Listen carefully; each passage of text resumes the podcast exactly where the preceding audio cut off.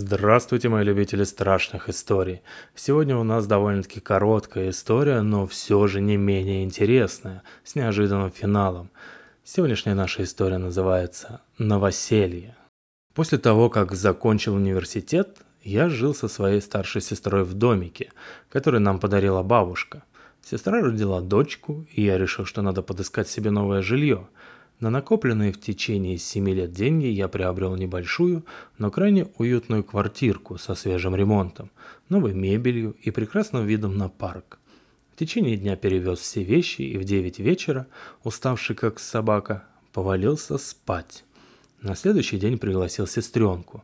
Она у меня из родни одна, на новоселье. Когда Ксюша сделала первые шаги в комнату, она не удивилась, как грузчики, которые приносили мои вещи, красоте арки с фонариками, красивому резному шкафу с зеркалом, пушистому ковру кремового цвета и стала принюхиваться.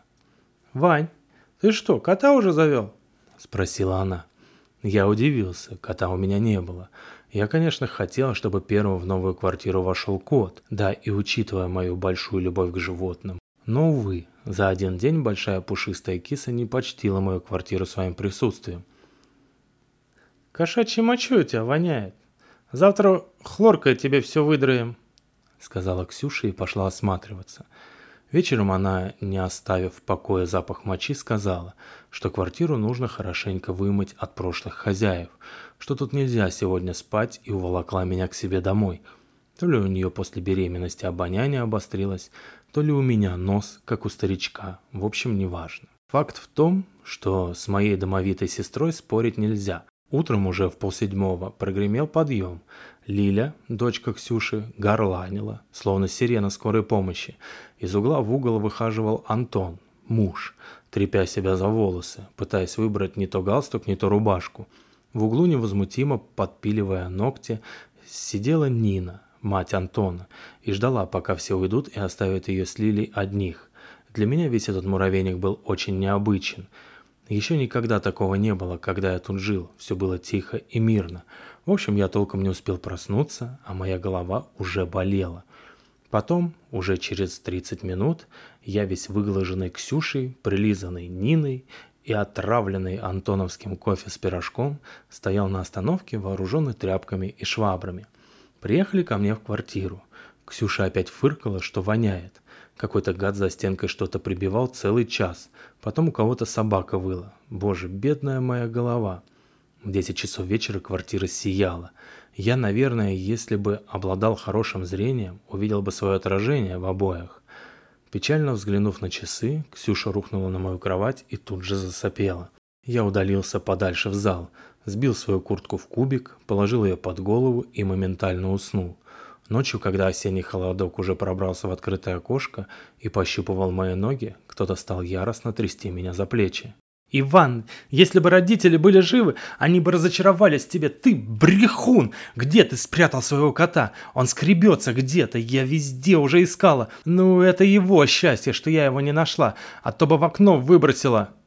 Я медленно все осмыслил в голове, деликатно выдавил из себя, что у меня нет никакого кота, я хочу спать, и снова закрыл глаза. Ксюша недовольно потопала в спальню. Ну вот, а я теперь в холоде спать не могу. Пошел в спальню, кое-как притулился к Ксюхе на кровать, укрылся декоративным покрывалом и уснул. Не знаю, сколько прошло времени, но она снова меня разбудила. «Ты слышишь? Теперь скажи, что у тебя нет кота. Или кто это? Может, кролик?» Я вздохнул и потянулся к выключателю, зажег свет. Где-то в глубине коридора кто-то скреб стену так яростно, будто сейчас дыру сделает. Непонятно чего больше я испугался. Того, что кто-то в квартире помимо нас, или что в стене дыра будет. Я выскочил в коридор, прихватив с собой табуретку. Первое, что попалось на глаза. С опаской, оглядывая все углы и закутки, я готовился кого-то хорошо шарахнуть по голове табуреткой, но этот кто-то где-то скреб, но на глаза не попадался. Ксюша завернулась в одеяло и с довольно непонятными чувствами, смеясь над мною, как я схватил табуретку, и в то же время сама не на шутку испугавшись, наблюдала из спальни. Двадцать минут, блуждая по комнатам, я так и не нашел того, кто скребется – Смертельно уставший, я лег спать, не глядя ни на Ксюшу, ни на звуки. Проснулся в 9 часов. Ксюша спешно собиралась домой. Я сам, честно говоря, немного побоялся остаться один и под предлогом помочь донести вещи поехал с сестрой. Привезли все и на том распрощались. Я еще пару часов пошлялся по рынку недалеко от дома, зашел, перекусил и стал думать, что мне делать дальше. В квартиру вообще не хотелось подниматься, но потом меня осенило, что при свете дня видно абсолютно все, надо идти. Прямо перед дверью у меня по коже пробежали мурашки. Я все вспоминал эти мерзкие звуки. И тут мне прилетел спасительный круг в болото. Я вспомнил, что соседский муж ремонтирует что-то, по стенам бьет.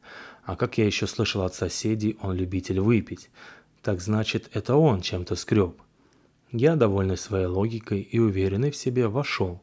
Стучит. «Ну, сейчас я тебе задам». Я развернулся и хотел было звонить в соседнюю дверь, как откуда-то из спальни раздался жуткий грохот, будто дом рушится. Пыль полетела. Не разуваясь, молнией влетел в спальню. Рядом с коридором в стене зияла здоровенная дыра, в которую растерянно заглядывал мой сосед с кувалдой в руках. Кусок стены валялся на моем пушистом ковре. Картина со стены грохнулась. В стене дырка, Сосед, потеряв дар речи, тыкал пальцем в разломанный межкомнатный панель. Из него торчала тлеющая человеческая рука. Подойдя ближе, мы опустили взгляд в сам разлом. В нос ударил трупный запах, и обнажился гниющий труп, по-видимому, строителя. Вызвали милицию. Те все осмотрели, мужика отвезли на судмедэкспертизу, нас в участок для показаний, еще каких-то людей на осмотр квартиры. Нас с соседом отпустили. Судмедэксперты сказали, что мужик умер совсем недавно, то есть жил и разлагался. Съел свой язык, а на пальцах свежие сломы ногтей, умер от голода и прочее. Я не очень-то интересовался. Но что меня заинтересовало, как он туда попал, почему он не задохнулся. На этот вопрос нам ответили две дамы в возрасте, которые осматривали квартиру. Там был целый тоннель по периметру коридора до спальни и далее по диагонали вниз в подвал. Воздух шел в тоннель из подвала. Начало тоннеля было заколочено досками, а сам тоннель сделали еще при постройке. Ее проводили около двух месяцев назад. Накладывали еще один слой панелей. Не знаю зачем, правда.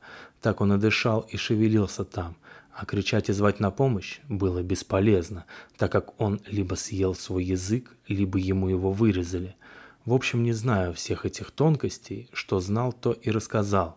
Погибшим оказался некий Никита С., пропавший два месяца назад. Видимо, именно его запах чувствовала Ксюша. Именно он скреб стены в надежде, что его спасут. А я иногда по ночам слышу, как он все еще скребется о стены. Конец. Подписывайтесь на подкаст и до новых и удивительных встреч. Пока-пока.